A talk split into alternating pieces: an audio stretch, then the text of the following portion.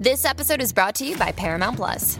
Get in, loser! Mean Girls is now streaming on Paramount Plus. Join Katie Heron as she meets the plastics in Tina Fey's new twist on the modern classic. Get ready for more of the rumors, backstabbing, and jokes you loved from the original movie with some fetch surprises. Rated PG 13. Wear pink and head to ParamountPlus.com to try it free. Survivor 46 is here, and so is On Fire, the only official Survivor podcast. And we have a twist this season. The winner of Survivor 45, Dee will be joining us every week. We're going behind the scenes of the biggest moments, the how and the why things happen, and the strategy and analysis you can only get from someone like me, a Survivor winner. Listen to On Fire, the official Survivor podcast, wherever you get your podcast.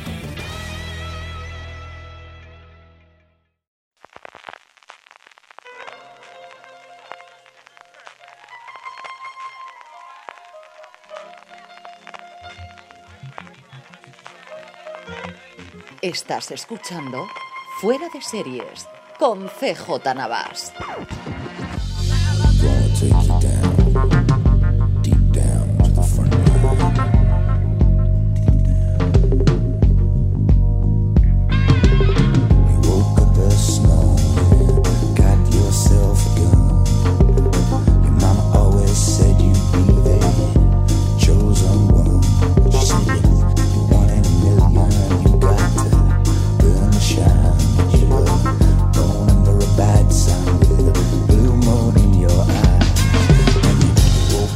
Bienvenidos una semana más a FDS Review, el programa de fuera de series en el que analizamos, eh, diseccionamos, comentamos eh, y en algunos casos incluso aplaudimos, como va a ser, yo creo que esta, esta semana, una, una- un capítulo, una serie, una temporada completa. Y, y esta es la primera vez que hacemos miniserie. Hemos hecho ya el primer episodio de Fear the Walking Dead, hicimos la primera temporada de Narcos y hoy va a ser Show Me a Hero. Una de estas que, desde que yo pensé que íbamos a hacer fuera de serie review, cuando por fin llegamos a, a los 100 dólares en la aportación de Patreon que nos permitía hacer este programa adicional, una de las que yo tenía en la cabeza, porque además acababa hacía muy poquito tiempo de verla, era, era Show Me a Hero. Y no voy a enrollarme más, me voy a pasar a la gente eh, que además va a ser los que van a hablar más en este programa. Luego no me creeréis, pero se va a ser así, y veréis como sí. Don Juan Galonce, querido. Buenas tardes, ¿qué tal? ¿Cómo estás? Aquí tengo a Juan, como siempre, de compañero de fatigas para hablar de, de Sobre todo de fatigas. Pero cuidado que tenemos un concejal. Eh, sí, sí, sí, sí tenemos. Y es cierto El, que el Nigua Cisco de cuando yo pensé en hablar de Sume a Giro, había tres personas con las que quería hacer el programa. Una, evidentemente, era Juan, que nos acompaña prácticamente en todas y tenía muchas ganas de, de ver. Y ha sido casi corriendo, ¿no? Que al final te ha tocado ver los dos últimos. Ayer por la noche. Ayer por la noche, ¿no? Igual que hice yo con Narcos, que me cargué cuatro más al o final. menos. Esto nos obliga a ver series, Juan. El, el puñetero FDS Review. Es que este me obliga a descargarme una app que me dé más tiempo al cabo del día. Y no la encuentro. Qué gran putada, ¿eh? Te obligo a ver series. Sí, señor, sí, señor. El, el final es el trabajo y el trabajo, Dani. ¿Qué vamos a hacer? Y como ya habéis oído, don Daniel Simón, que era, como os digo, una de las dos personas con las que yo quería hacer ese programa. Y además, Dani me enganchó de la pechera en Alicante y me dijo: ¿Has visto Somia Giro? ¿Has visto Somia Giro? Entonces, si tenía alguna duda que tenía que estar aquí, era aquí. Yo, yo- yo- yo también, ¿eh? es que estaba viendo la serie y decía, yo tengo que estar en fuera de series hablando de esto. Pero, me ya- falta- mientras veía la serie, ¿eh? Y me falta un tercero que yo sé que quería estar aquí y que el pobrecito ha tenido al final un, un- un asunto laboral que no ha podido, que es Fernando Miró, que amablemente nos ha hecho dos cortes de audio que además nos van a servir para cortar. Sabéis que en Fuera de Serie Review siempre hablamos primero de la serie sin spoilers para aquellos que no le hayáis visto y que os falta todavía, pues en este caso no sé por qué, pero bueno, que os falte todavía un poquito más de comentario adicional para eh, incitaros a verla, eh, comentarla desde el principio. Eh, tendremos después al final, como os digo, un comentario de, Fernando Miró en el que hace esa valoración y luego ya entraremos con spoilers. Como siempre empezamos fuera de serie review, Juan, ¿cuándo fue la primera vez que oíste hablar de esta serie? ¿Qué es lo primero que oíste? La ¿Cómo culpa, fue la cosa? la culpa fue tuya. Para variar. Para variar, me dijiste, ¿sabes que David Simon estrena en HBO una serie? Digo, ¿cómo? Me voy a casa. Ahí os quedáis, familia, ahí os quedáis amigos en la terraza del bar, vamos. Sí, sí, sí. Yo que soy muy fan, muy fan de The Wire y muy fan de Treme, eh, dije, no, tardó lo que tarda en llegar a casa.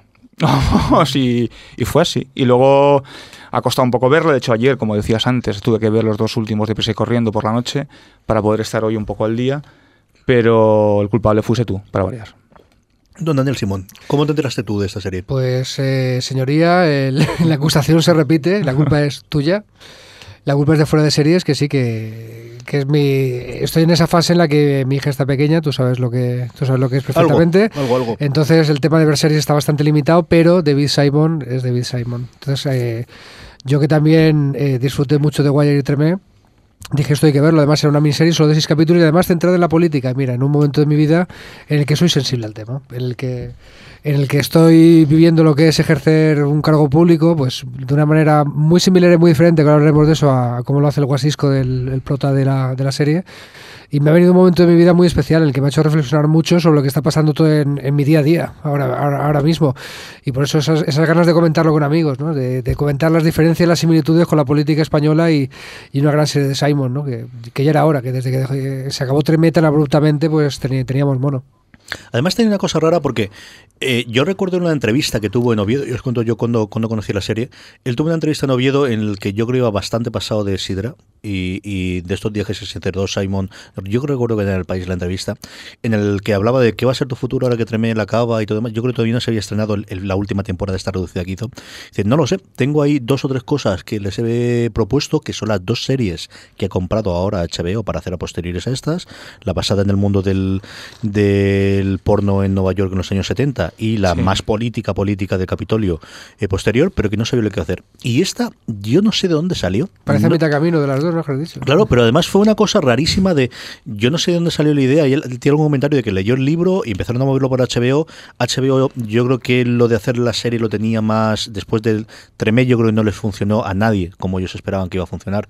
Eh, creo que una miniserie esta sí que lo, lo, veían más cercano y podía funcionar. Yo creo que la, la noticia la leí en la propia HBO, en, en la nota de prensa o alguna cosa, y me llamó mucho la atención eh, que Simon hiciese una miniserie de partida, no porque no lo hubiese hecho antes, hizo The Corner, hizo Generation Kill, pero porque le ofreciesen esto antes de ver uh -huh. qué, nueva serie podía hacer. Y por otro lado, por Oscar Isaac. Yo era alguien que en ese momento todo lo que te sonaba era cosas solamente en cine, cine, cine, cine, acabando con Star Wars para dentro de un par de meses, y de repente que se vaya a hacer esto, digo, este y, tío ha leído el guion antes que yo, y después, este sabe lo que hay detrás. Y después de una brillante machina, ¿eh? O sea, a ti te ha gustado mucho la película esa, ¿no? Mucho, muchísimo. Una película muy, muy acertada y él se sale. Realmente la, la historia gira en torno a él. Este es de las de ciencia ficción que tengo en cola para ver, porque el año de que tu, hija, que tu, hija, tiene entre uno y dos años, sí, sí, ni, ni, Interestelar, ni, ni nada. La tengo ahí en cola. eh, ¿Qué os ha parecido, sin spoilers, la serie en global? Bueno, a mí con Treme me pasaba una cosa, que tenía muchas ganas de ir a vivir a Nueva Orleans. No creo que tenga Eso me ha ganas. pasado desde pequeño, amigo. Sí, ¿verdad? eh, no te de, de, dan ganas de irte a vivir a Yonkers cuando la ves, pero bueno, tampoco te dan ganas de ir a Baltimore después de ver The Wire, ¿no? El, la serie me ha gustado, quizá no tanto como Treme, pero ya digo que en, en, un momento de mi vida en la que era muy sensible, intento ser objetivo al respecto, ¿no? A mí me ha dicho cosas que, pues, que necesitaba, necesitaba, oír, ¿no? Y que, y que ya sabías en tu día a día cuando ejerces un cargo público, y me siento muy identificado con el personaje, con un tío que llega a la política sin sin tener una vocación, sin ser un hombre de partido, sin, siendo un hombre común que en un momento de su vida se encuentra con, con que ejerce un cargo y después pues el, el, devenir político le lleva a un cargo más alto del que aspiraba al principio, ¿no? del que tenía. Y eso es un poco lo que me está pasando a mí y lo que le está pasando a mucha gente en España, que ha llegado a la política pues con el impulso del 15M a lo mejor, con unas ganas de cambiar las cosas, que no venía de los, de los partidos tradicionales y se ha encontrado ejerciendo un cargo público. Entonces las, las tribulaciones y los y los conflictos a los que se enfrenta el Guasisco, el protagonista, pues pues hay una parte que no vamos a sentir identificados con ella, no solo yo, sino los que están en mi situación.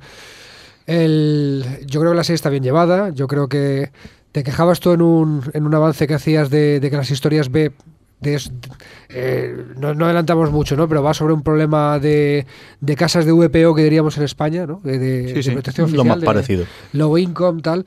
Eh, eh, los projects, ¿no? Que, que, llaman en Estados Unidos que va a haber una en la ciudad de Yonkers, pegadita a Nueva York, pero pegadita, pegadita. Lo busqué en el mapa porque lo tienes que buscar para ver dónde está ¿no? y está pegadita. Y, y, y, se enfrentan a esos problemas y, y la, la, la, historia B, que Simon siempre parte de la historia principal, pues lo que le pasa a personajes, digamos, secundarios, eh, era la de la gente que va a vivir en los nuevos projects, ¿no? en las nuevas casas que se, que se está debatiendo si construir o no. Eh, a ti te parecieron un poquito menos interesantes. A mí al principio también, yo creo que conforme avanza, avanza la serie, eh, se hacen cada vez más interesantes. Y, y, también el cast tiene algo que ver, ¿eh? que, que hay en los secundarios, llaman los secundarios, pues está Rosario Dawson, eh, está Winona Ryder, está Alfred Molina, Belushi. Belushi, en fin, yo creo que el pedazo, Kenner. pedazo de cast para, para seis capítulos, ¿eh? Yo creo que también es prueba del poder que tiene el- la marca HBO y Sí. la marca David Sí. Simon ahora mismo. O sea, eso le da un prestigio a tu carrera y a tu currículum de actor bestial, ¿no? Si participas en un proyecto así. Estamos precisamente en, en- en el día posterior, vamos, los dos días después de, de los semis, ¿no? En el que HBO ha arrasado y, y una de las cosas que ves clarísima es hay un nivel. Es cierto que Netflix tiene ese, Amazon yo creo que el, el tema de Transparent le ha hecho subir muchos enteros a gente que quiere hacer una serie de Amazon como funcione, pero el sello del HBO sigue siendo por ahí. Juan, a ti, valoración global, Bueno, ¿qué te ha parecido en general? Como decía Dani, yo si me iría a vivir a Nueva Orleans siendo negro, no me iría a vivir a Jonker siendo negro. ¿no? O sea, a mí lo que me gusta de David Simon, y eso yo creo que es una constante, al menos en todo lo que yo he visto, es, es la crítica social que hace. ¿no? Son los alegatos que hace antisegregación, antirracistas, es decir, y además, en el caso de, de, de Show Me a Hero, las, las subtramas o las tramas que discurren paralelas a la trama principal, a la trama de Nick, a la trama del alcalde, eh, todas son con minorías indiscutiblemente, salvo una que sí entronca con la minoría, que es la, la- la subtrama o, o el cambio de parecer de Mary Dorman, ¿no? el personaje que interpreta a Catherine Kenner. ¿no?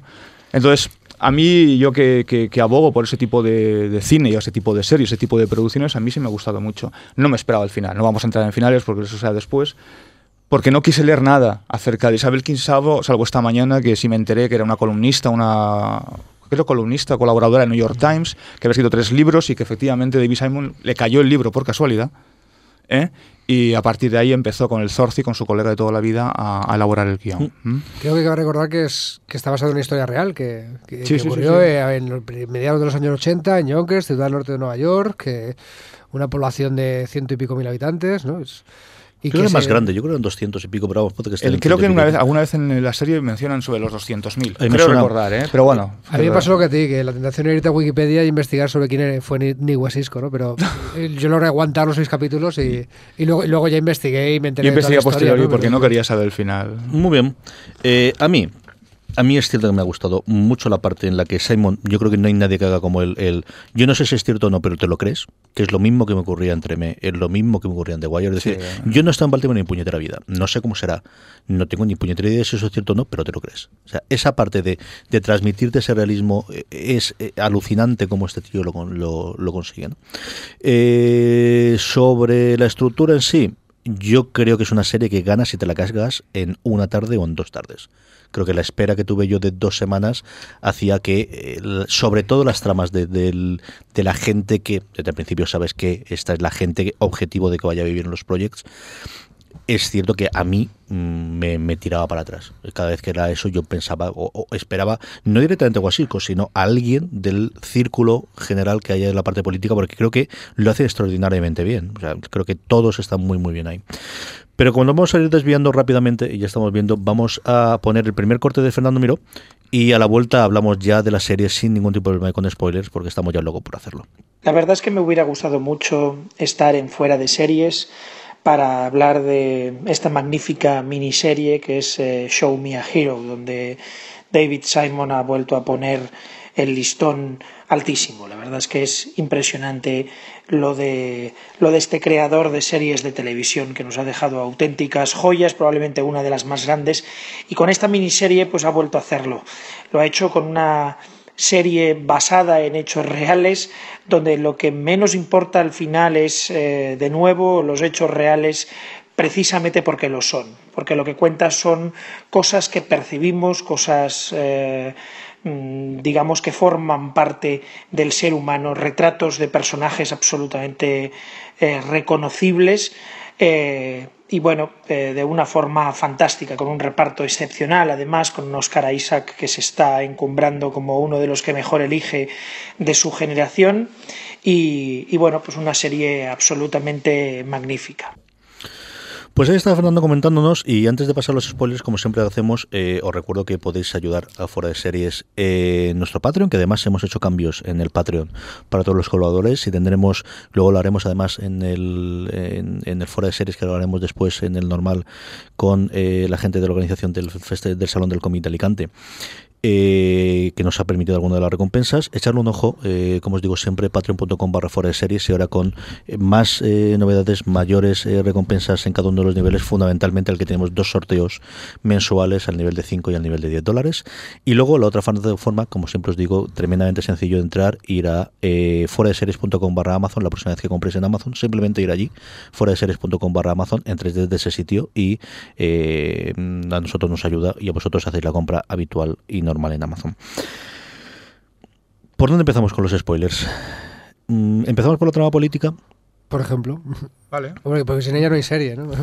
Más que nada. Yo, por decidir sobre lo que decía, yo creo que es una serie que vendo en una o dos sentadas las historias de los cuatro o cinco personajes que viven después de los proyectos o que no viven la primera tanda, sino la segunda, como es el caso de la hispana, que me- peor pronuncia en español en los últimos tiempos, incluido Narcos, que yo ya he visto.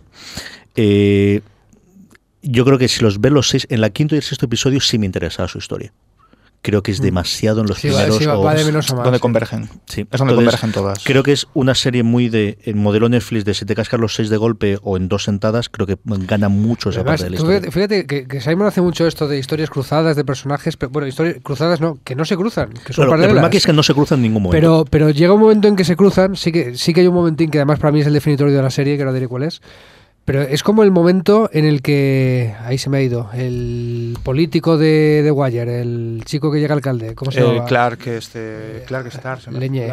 Eh, Carchetti, sí. El, No, ¿no? el momento en que Carchetti y McNulty se cruzan es un momentín, ¿eh? es un minuto de metraje, pero dices, leñe, mira, es que dos, dos protagonistas que carismáticos por fin se, se ven la cara.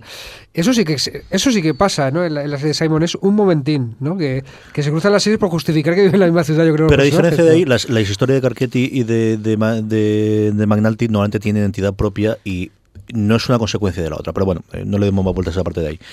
¿Qué os pareció toda la trama política? ¿Qué os gustó? ¿Qué os dejó de gustar? A mí me a mí me gustó mucho que los personajes se enfrenten a un dilema, ¿vale? En política estamos aprendiendo, los que estamos ejerciendo un cargo público por primera vez en nuestra vida, por primera y única vez seguramente, eh, pues que te que, que una vez tienes que ejercer el poder y hay que decir así crudamente qué es lo que haces, ¿no? Cuando llegas al, al gobierno, el, pues te enfrentas a dilemas. Te enfrentas a cosas que veías muy claras en la oposición desde la calle y que luego pues tienes que lidiar con presupuestos, lidiar con eh, plantillas de funcionarios que no has, eh, equipos con los que trabajas y no has hecho- tú, y con obstáculos burocráticos que te impiden llevar a cabo las cosas que quieres hacer al ritmo al que te gustaría llevarlas o que te han mandatado las urnas para llevarlas. ¿vale? Esto es lo que le pasa a Guasisco desde el primer momento. ¿no? El cabalga sobre una opción, el alcalde pues quiere permitir que los, ya, desvelamos todo, ¿no? quiere permitir que las viviendas de protección oficial se construyan en varios puntos de la ciudad. ¿no? Y esto genera un conflicto de muchas lecturas, pero vamos a llamarlo racista por simplificar mucho, mucho. ¿no? El conflicto racista es si viene gente de protección oficial, pues la mayoría de población negra y latina, a mí, al barrio blanco de gente de clase media acomodada, pues ellos piensan que el valor de sus propiedades va a bajar. ¿Vale? Porque va a haber enfrente eh, propiedades de gente humilde, viviendas públicas en alquiler, y eso va a hacer que la gente del vecindario blanco bien visto, pues baje el dinero de lo que vale su propiedad, ¿vale? Por lo tanto, no queremos a estos aquí. A partir de ahí, pues hay gente que se mete por esto de yo es que no quiero que mi barrio se degrade, que puede tener una lectura comprensiva, aunque yo no lo- la pueda compartir. El, subyace que mucha gente del movimiento se mete por cuestiones racistas. No quiero que un negro viva al lado de mi casa. No, Así quiero, es, sí. no quiero que un latino viva al lado de mi casa. ¿no? Esto pasa en muchos conflictos. ¿eh? Y, el, y el tema de los sirios ahora en España lo estamos viendo. Cuando hay gente que se opone a que los refugiados sirios. Sí, sí, que si quieren que vengan refugiados sirios, pero oyes argumentos desde que no se queden en el albergue que hay en mi barrio porque baja el valor de mi propiedad, que esto tal cual. No, se- volvemos, se ha- se ha volvemos repartido- al, al gueto. se han repartido octavillas. Es que se han repartido octavillas en Alicante diciendo no quiero que los sirios vengan a mi barrio porque baja el, el valor de mi casa al 50%. Hasta el de los españoles primero. ¿vale? Igual de no quiero vivir al lado de un negro, no, no. sé. Eh, yo no quiero que se dediquen recursos a, de públicos de España a, a solucionar la vida a alguien que no es español. ¿vale? Esto es la misma gente que cuando dices eh, en España se pasa hambre, te dicen que eres un exagerado. Y cuando dices vamos a ayudar a los sirios, dicen habiendo tantos españoles que pasan hambre. hombre, Sí, sí, sí. sí, No, sí, no. es la contradicción por la contradicción. Eh, exacto. Entonces, eh, ver cómo se desarrolla ese conflicto y ver cómo hay gente, como esta eh, colaboradora que mencionabas, que es la- el personaje que más evoluciona, ¿no? De una, de una posición anti, a- prosegregacionista, por así decirlo. Prospalone, Sí, 100% hasta- en el momento en que hasta que, llega, falla. hasta que llega el personaje que lo cambia todo, que es el gran jefe indio, ¿no? el actor fetiche de David Simon. ¿Cómo se llama el actor? Creo que me acuerdo. Es que es, no me acordaba, es Clark, me parece recordar. Sí, claro, de apellido. El, o sea, el, Clark Peters. Sí, sale de no Wire, sale. Treme haciendo el gran jefe indio y Es todo. el fetiche y, ese. y es el, el, el trabajador social que mandan precisamente a trabajar con el vecindario para que el tema de que las viviendas no estén en un gueto, sino que estén repartidas por toda la ciudad, eh, no cause problemas de convivencia. ¿no? Y, es, y, y el éxito de, del trabajo del, del, del personaje que representa este actor, pues está en la evolución de, De- de- de la, Mary la activista, ¿no? sí. de Mary, ¿no? Sí. Eh, yo no quiero poner parecer al micro, pero de la trama política puedo estar hablando to- to- toda la tarde. tío. A mí lo que me ha gustado en cuanto a trama política es que mm, es una serie, yo al menos la primera que he visto, que aborda la política municipal en un pueblo. Es un pueblo, porque, coño, 200.000 habitantes, ya me contaréis. O sea, es un pueblo grande o ciudad pequeña, como lo queramos ver. Elche y acost- está, estamos Claro. acostumbrados a ver, pues hemos visto Una mujer honorable, que es la política a un rango muy alto, House of Cards, que es mm, todavía más alto si cabe, ¿no? Eh, pero no estamos acostumbrados a ver esa, esa política doméstica, Es- ¿no? es verdad, Del mira, tú a tú. Lo, lo más parecido era en Wits, eh, que en las primeras temporadas sí que había un- uno de los personajes que era, que era eh, sí. Sí, sí. Entonces no estamos acostumbrados a ver la política municipal y a mí eso sí me ha gustado mucho porque no hablamos de grandes propiedades, no hablamos de grandes... No, no, estamos hablando de viviendas de protección oficial, ¿no? que es lo que comentaba Dani antes, la similitud que podemos hacer con, con España, que las vamos a colocar distribuidas en varios barrios de una ciudad de 2.000 habitantes donde hay blancos. Y la población que la va a integrar, que va a ocupar esas, son negros y la mayoría negra y latina. ¿no? Eh, y eso sí que me ha gustado mucho porque desmitifica un poco, ¿no? El, tema de la política, ¿no? Y te la hace más cercana. Yo creo que es algo que, volviendo, entroncando con lo que hablaba antes Dani, eh, no estamos acostumbrados a que el político esté a pie de calle. No estamos acostumbrados a la cercanía, a la estrechez, a la calidez que da el estar mirándonos a los ojos y, y exponer una queja y que nuestro político, al que hemos votado, responda a esa queja. Claro, A mí me mucho. hay que recordar que los concejales representan a un distrito de la ciudad concreto. O sea, les, Así vot- es. les votan por distrito. O sea, puede, te- tendrá el apoyo del Partido Demócrata Republicano, se presentará como independiente en el caso de Estados Unidos, pero, pero te vota tu barrio y eres el concejal del barrio, el representante del barrio en el Consejo Ciudadano. Claro, esto en un sistema bipartidista pues se, puede hacer y en y las circunscripciones de, de Inglaterra pues invitan a que como solamente en un distrito hay un concejal, pues solamente uno de los partidos mayoritarios tiene casi casi posibilidades de, entrar, ¿no? O sea, esto yo que vengo de un partido minoritario pues no, no, lo veo bien, ¿no? Pero entiendo las ventajas de que sea el concejal del barrio. Eh, hay un sistema mixto en España. En Madrid, por ejemplo, sí que hay concejales con áreas delegadas, cultura, educación, hacienda, pero además eh, hay concejales de, distritos de la ciudad, ¿vale? Que, que pueden tener o no un área delegada, y, pero representan un distrito concreto de la ciudad, ¿no? Y, supongo que sí que pueden patearla más y, y en ciudades. A mí eso me ha gustado mucho. Todo eso se ve mucho en el primer episodio. Yo creo que el primer episodio es un episodio redondo, es de lo mejor que le he visto hacer en un solo episodio. a Es una Simon. peli casi. Creo que es una película corta de eh, este es el personaje más o menos atractivo, un policía retirado, no nos olvidemos, que él no vi- viene de eh, ley y orden y de tenerlo muy claro que es a su servicio, que de repente ve una oportunidad para un salto político que él no esperaba, poniéndose en una posición más o menos oportunista dependiendo de lo que te viene que te caiga el tío, pero es decir, hay un eh, alcalde que lleva muchísimo tiempo al cual un juez federal le ha dicho tienes que hacer esto, que es de lo que parte todo. O sea, aquí no parte Sí. de que la comunidad se ha puesto de acuerdo, que haya habido un voto, no, no, es que hay un juez federal que les ha obligado a hacer este tipo de intervención en, el, en de las viviendas y eso es lo que tienen que hacer.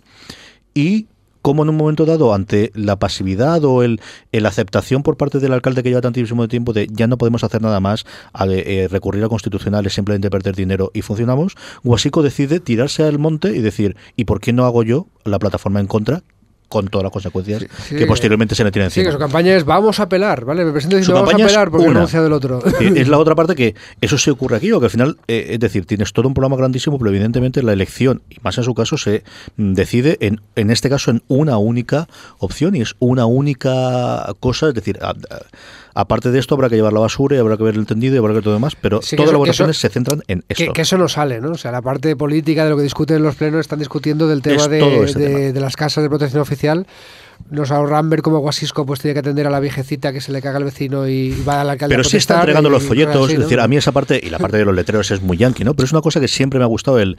Yo soy un gran defensor del, del el tema del concejal de distrito. Yo creo que esa parte aquí eh, tiene sus ventajas y tiene sus inconvenientes, pero tiene esa parte en la cual al final está representando a esta gente. Y estos son los tuyos y te peleas allí y luego pues tendrás un alcalde que es el que elige esa parte para toda la ciudad, ¿no? Eh, ¿Qué os parece la dirección, no? El, el hecho de que haya sido un director oscarizado con todos los problemas que tuvo en su momento Crash y todas las, No, no, las pero quejas ojo, que tuvo. ojo, tengo aquí su currículum. ¿Qué os ha que me lo he parecido? traído porque ¿Qué os ha parecido la dirección? Eh, ¿Habéis visto la, la- la el- mano? Juan, ilústranos. El paisano, ojo, eh, o sea, nominado a Oscar por mejor, mejor guion original de Cartas de Iwo Jima. Eh, ganador de Oscar a Mejor Película por Crash. Oscar al mejor nominado por la mejor dirección a Crash. Oscar al mejor guion original por Crash. Eh, él participó como Oscar a Mejor Película por Mirrorland Baby también. Y, la mejor, y fue nominado por el mejor guion adaptado por Mirrorland Baby. Todo esto en Oscars. eh. Y luego en los DAFTA también tiene para aburrir.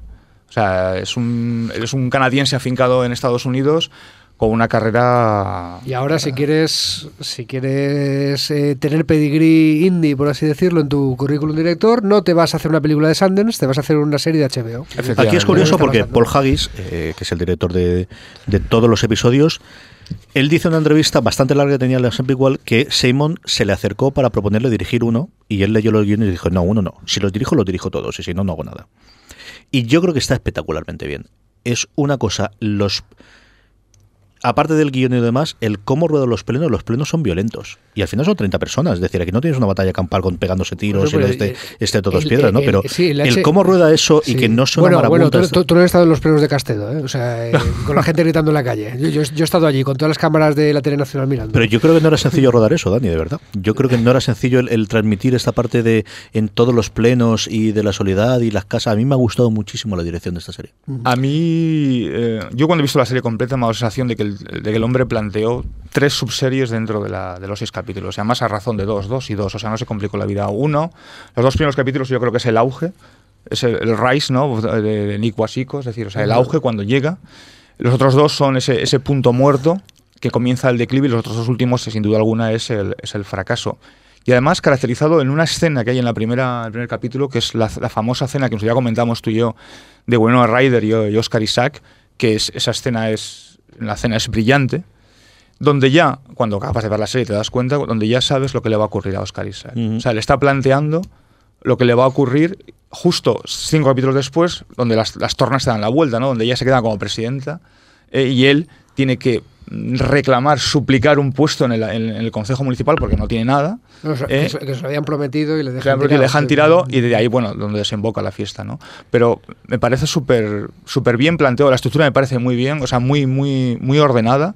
Dos capítulos es el auge, dos capítulos el declive y dos capítulos y es el descenso al infierno.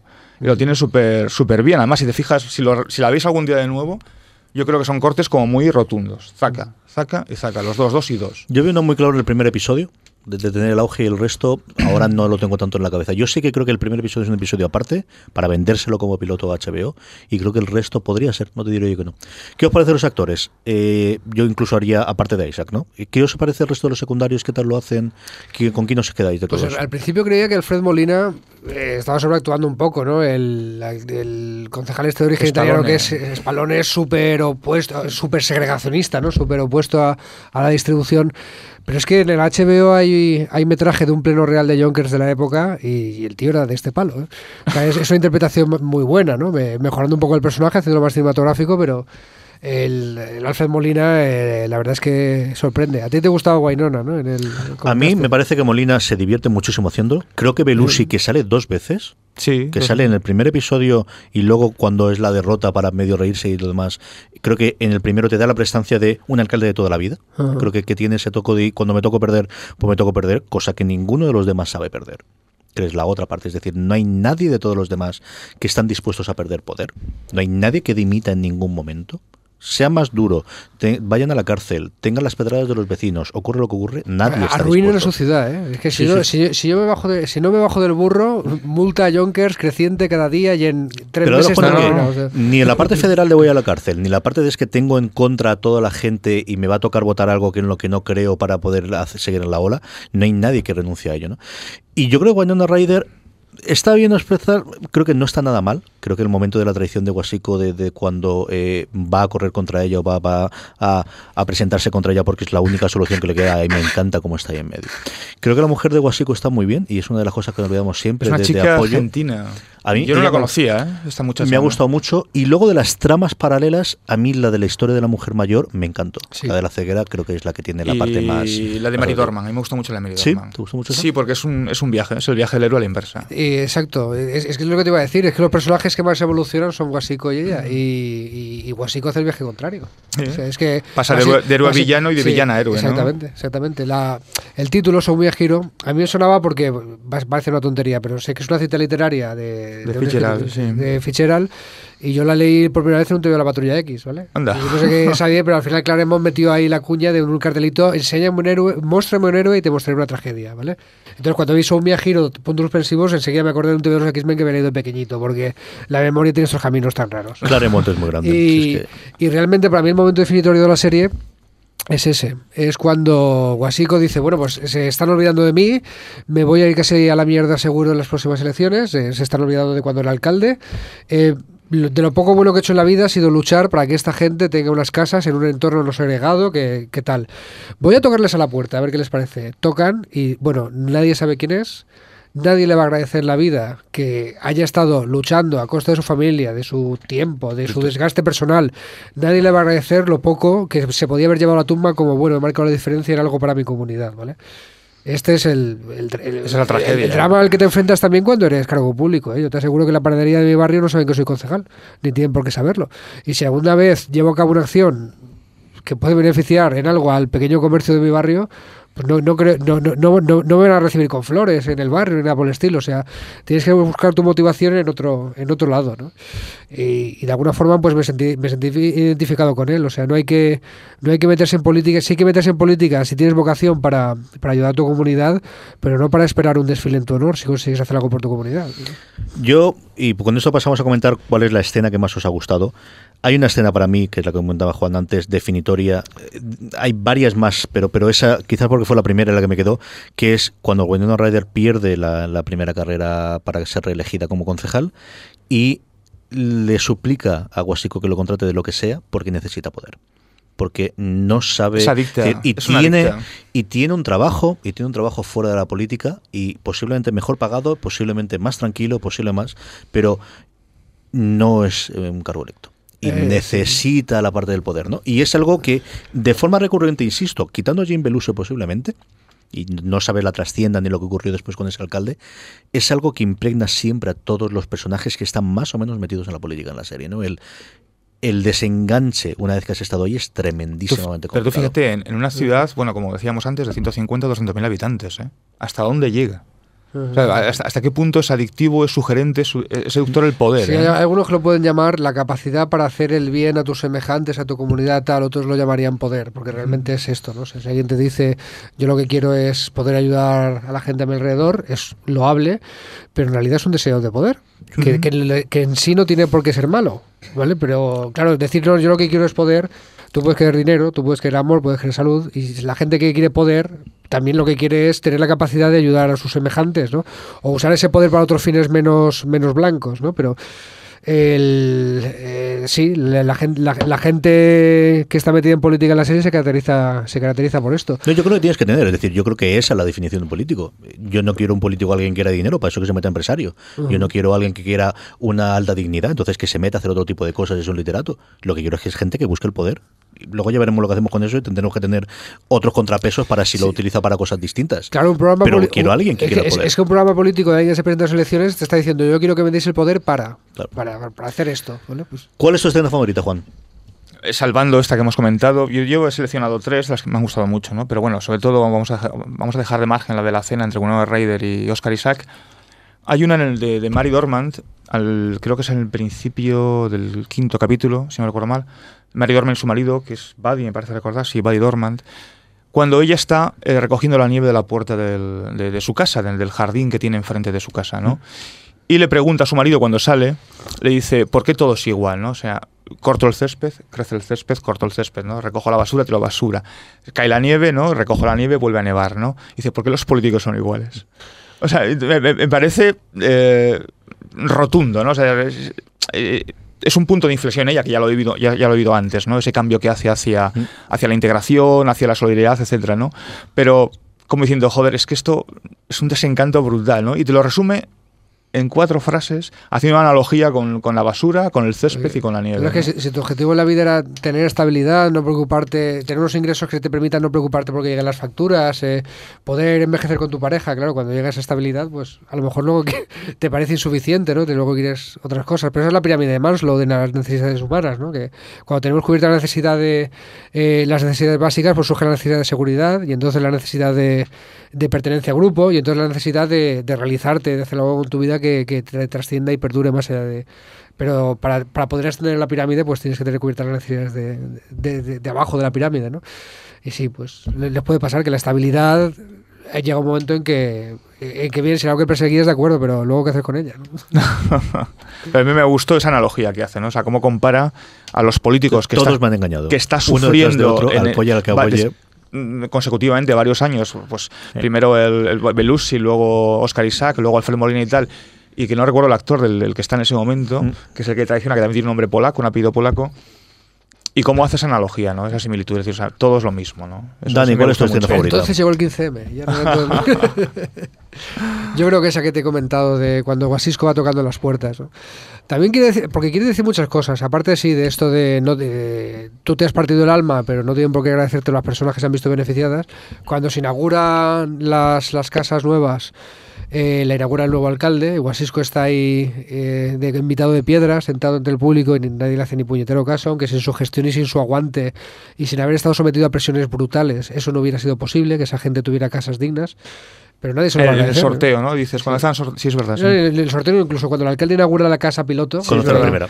el- Tiene esos dos momentos. Pero Tiene además- el del piloto y luego cuando él está, Exacto. que cree que va a recibirlo en lo de multitudes ahí cuando entra la subasta y poco menos No que... hace nadie caso. Y nadie sabe Nadie quién es, sabe quién nadie es. hace caso. Pero esto también quiere decir otra cosa, que, que en, eh, en Estados Unidos apenas se vota. Para votar tienes que registrarte previamente. Eso pues hace que tengas que tener cierta cultura política, no que veas un cartel el, día de las elecciones y dices, anda coño, si había que votar. Y vayas al colegio electoral y tengas ahí todas las opciones. No, o sea, tienes que habértelo pensado meses antes, lo, lo de ir a votar. Los porcentajes son bajísimos. La gente de barrios humildes, además, que podía haber elegido a Guasisco si se hubiera identificado con su causa, eh, tiene unos porcentajes paupérrimos de, de voto, ¿no? Porque suelen pasar de, de la política a un sistema que entienden que les ha dejado de lado. Y, y en el- y los políticos de Estados Unidos van persiguiendo a la gente para, para que se para primero para que vote, pero antes de eso para que se registre, ¿no? Y hay campañas brutales para registrar. O sea, ¿cuánta gente hubiera podido elegir a Guasisco? Pues podemos buscarlo, ¿vale? Pero a lo mejor era un 20% de la población, un 15% de la población. A lo mejor era un 40 o un 50% de la gente que votó, pero el global de la población estarían los porcentajes por ahí. Porque cuando se vota presidente de Estados Unidos tampoco te creas que son mucho mayores, ¿eh? Vota un, apenas un 50% de, de los que podían votar. O sea, bueno, eso también es un mal endémico de la, de la política americana. Sí, que llegas al poder, pero en realidad te ha votado muy poca gente. Y eso es lo que hace que Guasisco sea elegido, porque cuando él es el candidato pro-segregacionista, por lo menos mantener viva la causa de la apelación y tal, le votan los locos eh, que vemos que tienen racista para eh, evitar, evitar la de- desegregación de las viviendas, porque se ha movilizado. Y un colectivo movilizado en una ciudad pequeña en Estados Unidos pues puede tener mucha capacidad de decisión porque con que movilices a un 10% de la población o un 5% en la situación que os he descrito antes es un, un- un- un porcentaje influyente de, votos. Y eso es lo que le pasa, que, que los locos votan a Guasisco y los locos sí que son blancos, formados, que saben cuándo hay que registrarse y entonces van a, van a ser influyentes en las urnas, ¿no? porque tiene además una causa súper súper dirigida, súper simple, súper fácil de transmitir el mensaje. Ahora ponte a, ponte a convencer a los barrios del gueto con los problemas que tienen de drogas, falta de educación, hambre, falta de trabajo, que lo que tienen que hacer es registrarse para votar porque pues ese camino es mucho más largo, ¿no? Como demuestra el trabajo de fondo que hace el trabajador social, el, el actor del gran jefe tío, que no es un trabajo de un mes ni de un día, sino que es un trabajo de fondo, de, de calado. Vamos con el comentario de Fernando, antes de que llegue- pasemos ya a las últimas reflexiones y los últimos comentarios de hoy. Una de las cosas que más me, me gusta de Show Me a Hero eh, es que es una serie sobre política. Las series sobre, sobre política no son no son muchas. últimamente hay más, desde la mítica El ala oeste de la Casa Blanca, pasando por la versión británica original de House of Cards. y bueno, por supuesto la magnífica también Borgen que nos ha impactado a todos recientemente. Lo que tiene Show Me a Hero es, a mi parecer, que de nuevo Simon le da un toque de realidad muy muy interesante. Eh, comentaba eh, con CJ Navas eh, hoy mismo que lo que tiene Show Me a Hero es que casi todas las series de política se sitúan en extremos. Tenemos el extremo, digamos, de lo que debería ser la política, la utopía absoluta maravillosa eh, de The West Wing, eh, guionizada magistralmente por Sorkin, pero siempre bajo esa idea de lo que debiera ser la política, no alejada de la realidad, pero tendente hacia lo que debe ser. Eh, cerca de ello y en esa idea similar está Borgen, que también yo creo que es una serie donde la política es más utópica que realista, lo cual no significa que no sea una serie muy realista en algunas cosas, pero está de nuevo tendente hacia lo positivo y en el otro extremo absoluto sería House of Cards, donde bueno, la política es poco más o menos que, que, la casa del mal, donde eh, los protagonistas son los más malvados y son capaces de hacer con sus manos eh, las cosas más terribles. Eh, yo creo que probablemente de las tres es indiscutiblemente, a mi parecer, la más floja, eh, House of Cards, eh, quizá por eso. Pero Show Me a Hero ha conseguido una cosa muy interesante, que es que refleja una política, una política casi cutre, muy realista, alejada probablemente también de The West Wing y alejada eh, de Borgen, donde el deseo de poder es tan fuerte como el de como el de House of Cards, eh, pero donde es mucho más simple, mucho más sencillo, no tan elevado, no, no, no tan malvado, donde el deseo de poder es un deseo, eh, bueno, pues eh, casi sencillo y a la vez también descarnado. Es una serie donde retrata la política como algo cutre, real y del día a día, sin quitarle épica fin y al cabo, eh, Show Me a Hero es una historia, es una historia épica, lo, dice el título, ¿no? con la referencia creo que es en el segundo capítulo de ese personaje eh, que representa a uno de los abogados que está llevando el, el, tema del juicio contra la ciudad y que le dicen eh, muéstrame un héroe, refiriéndose a Wasisco, al alcalde, a nuestro protagonista, muéstrame un héroe y yo te mostraré una tragedia es épico, pero a la vez es muy real, eh, es muy realista. Y aunque sea una historia terrible, y aunque sea una tragedia, no dejas de reconocer esos personajes y no dejas de reconocer la importancia que tiene la política y a la vez, bueno, pues, pues cómo pasan las personas por ella como por, por la vida con tantas otras cosas. En definitiva, Show Me a Hero es una serie muy disfrutable, es una serie eh, muy del estilo de David Simon, pero que yo creo que ha superado significativamente a Tremé, que para mí es, es, una serie más difusa y más dispersa. Probablemente la estructura de la, de la miniserie después de ese, de ese compendio de humanidad que es The Wire sea quizá perfecta para, para, David Simon y debería seguir por esa línea porque ha hecho una auténtica gozada de serie con un bueno pues con, con, unos personajes impresionantes con una Winona Ryder recuperada eh, para la causa y, y, que realmente vale mucho la pena la pena verla. Eh, sin spoilers vale la pena eh, verla desde el principio hasta el, final. Una serie magnífica eh, que me hubiera gustado comentar con, con, todos los de fuera de series. Un abrazo para todos. Un tiempo para una última, última reflexión, para que Dani diga algo sobre Tremé, lo que prefieras. Di, algo, Dani. y así ya regulo a, a mí me gusta más Tremé que Soumia Giro, aunque están ahí, ahí. ¿eh? O sea, de, si tuviera que ponerle valoración, pero... El, me acabo de acordar de dos, dos referencias que se nos habían escapado. Una que otra otra película en este caso muy buena para ver el tema de cómo es la política local en Estados Unidos, una ciudad mediana grande, es Harvey Milk, la de la historia del primer concejal abiertamente gay en San Francisco. Sí, sí, sí, la he visto, sí. Porque que precisamente es el, elegido concejal, claro, cuando cambian la distribución de los distritos y el barrio del Castro, eh, la zona mayoritariamente gay, pues eh, casi elige a un concejal ella entera, ¿no? Y es entonces cuando sale Harvey Milk. La otra es que la frase de que viene un TV de pequeño me acabo de acordar que no era de la patrulla X, pues es más apropiada todavía para esto. Era de un What If que cuenta lo que hubiera pasado si el Capitán América se hubiera presentado a las elecciones a presidente. Que, que se lo ofrecieron en un TV de verdad, presentarse a presidente y lo rechazó, pero este era un What If, una historia alternativa de qué hubiera pasado en el universo Marvel si en el que se, se presenta a presidente y acaban con la frasecita de Fitzgerald. ¿sí? Juan. Bueno, lo voy a resumir en una frase. David Simon vuelve a las calles. Sí, señor, sí vuelve. Sí vuelve y con todas sus ventajas e inconvenientes. Sabéis que yo soy el que menos de acuerdo está con todas sus ideas. Pero es cierto que sigue siendo un tío que es una gozada verlo, ¿no? Y las series que hace, ¿no? Y siempre tiene un toquecito en todas sus series que yo supongo que solamente los liberales vemos, pero tiene dos o tres momentos. Y, liberales en el sentido europeo, no en el americano. Sí, cierto, el sentido americano son 95 minutos de los 98 de cada episodio, pero tiene dos o tres momentos, igual que lo tiene de Guayas si lo buscas escondido. Aquí tiene un momento que es cuando están analizando el por qué fallan los proyectos antiguos, por qué fallan los proyectos de los 50 y de los 60, qué es lo que ocurre, cuando el planificador que está junto con el con el con el juez, el de la barba totalmente imposible blanca que te, no te la crees en ninguno de los momentos, ¿de acuerdo? El plan pues el personaje original, o sea, el, que tiene esa misma barba, es, exactamente igual, y, y comprende lo hacen, ¿no? Es cuando él dice de la clave de todo esto es que sean más bajos, que no estén todos juntos y que todo el mundo tenga algo propio porque la gente cuida sus cosas. Y el gran problema que han tenido todo lo demás son las zonas comunes.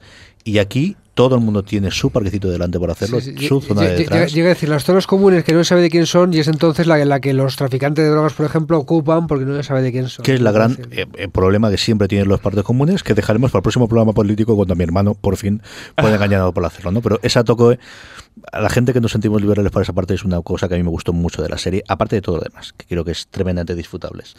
No nos da tiempo para más, más que para agradecer una semana más a que Juan Galonce me haya acompañado en este FDS Review. Un placer, como siempre. Por estar aquí agradecer especialísimamente a Daniel Simón que se haya desplazado para aquí para estar conmigo. No, no a vosotros. Y hemos conseguido no hablar de la maldición de Simon, ¿eh? la de que sus series no las ve nadie hasta tres años, cuatro años después de que, de que acabe. ¿De Daniel Simon o David Simon? David Simon.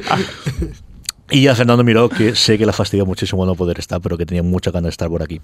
La semana que viene hablaremos de Halt and Cash Fire. Y hablaremos de Halt and Cash Fire las dos primeras temporadas, porque la gente de Patreon le pregunté a ellos, porque sabéis que, son ellos los que nos ayudan. algunos sí que los tenemos claro, pero otros siempre pedimos ayuda. Y los mecenas, de una forma abrumadora, o sea, ríete tú de la elección de Guasico, pero vamos, eh, tú dices que pocos votos. Esto creo que es algo que ocurre en general, pero el 80% de los votos fue que había que hacer algo de Halt and Fire. Y no, tuve que sobornar a nadie. No, no, no, no, no, que Fire, que sabes que me gusta. Así que, pues chico, sabes que el martes que viene estamos aquí grabando. Si te puedes venirte, yo encantadísimo de que vengas. Hablaremos de las dos primeras temporadas de Halt and Fire. La semana siguiente, quiero recordar que es cuando termine Fear of the Walking Dead, así que mm, cerraremos después de haber hablado del piloto. Ayer fue, antes de ayer, el, cuarto, Así que para entonces será el sexto que lo emitirán el lunes, como nosotros grabaremos esto en Radio San Vicente, a la cual quiero agradecer el que nos permita ya no solo grabar el fuera de series tradicional, sino dejar los estudios para grabar fuera de serie review. Así que, eh, como os digo, la semana que viene, eh, Halt Fire, tenéis una semanita para poneros al día, para no tragaros todos los spoilers y poder verlo. Eh, gracias una vez más a Juan, a Dani y a Fernando Miró. Y recordad, tened muchísimo cuidado ahí fuera.